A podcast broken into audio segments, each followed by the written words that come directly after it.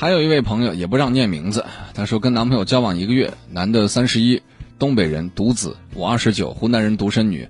我第一次谈恋爱，上个月我住院，我爸来照顾我，我一时没忍住，就跟我爸妈说了。我爸妈知道之后坚决反对，怕男朋友以后带我回东北。我问过男朋友，他说不会回去。我跟家里人说，家里人不相信。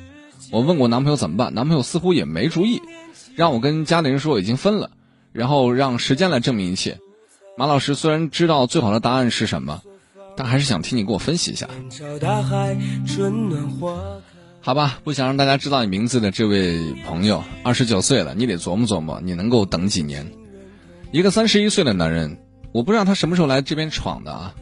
如果说他是年少过来闯，闯到三十一岁依旧没有结果，他是不是一个有实力的人？你心里应该有数了。如果他三十岁出来闯，说明他年轻的时候也没有懂得珍惜。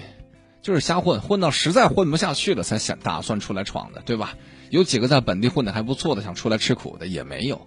所以三十一岁，我不知道他有没有物质条件。如果什么都没有的话，你要去思考一下我刚才说的这些问题。还有另外一个，二十九岁的你，湖南人独生女，第一次谈恋爱，我并不觉得这是一件错的事情啊。你没有遇到合适人去等都 OK 的，但是二十九岁才第一次谈恋爱，嗯。就是会不会让别人觉得你可能在情商也好，或者说其他方面会有一点点改进空间呢？啊，包括你的家庭关系，这事儿出了之后，你爸妈第一感觉不是说，哎，让男的来我们家看看，我们帮你去看看，而是说坚决不行。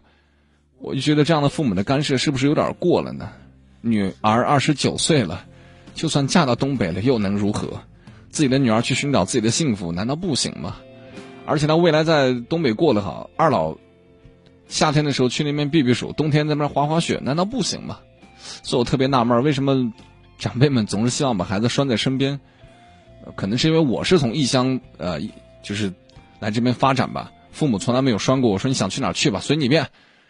我还是一男的呢，啊，我从大西北来到了湖南，我父母从来没管过，你想去哪去哪。所以这位朋友琢磨琢磨两个方向啊，第一就是你的男的。真的适合吗？第二就是你自己得琢磨琢磨自身的问题以及家里这个问题。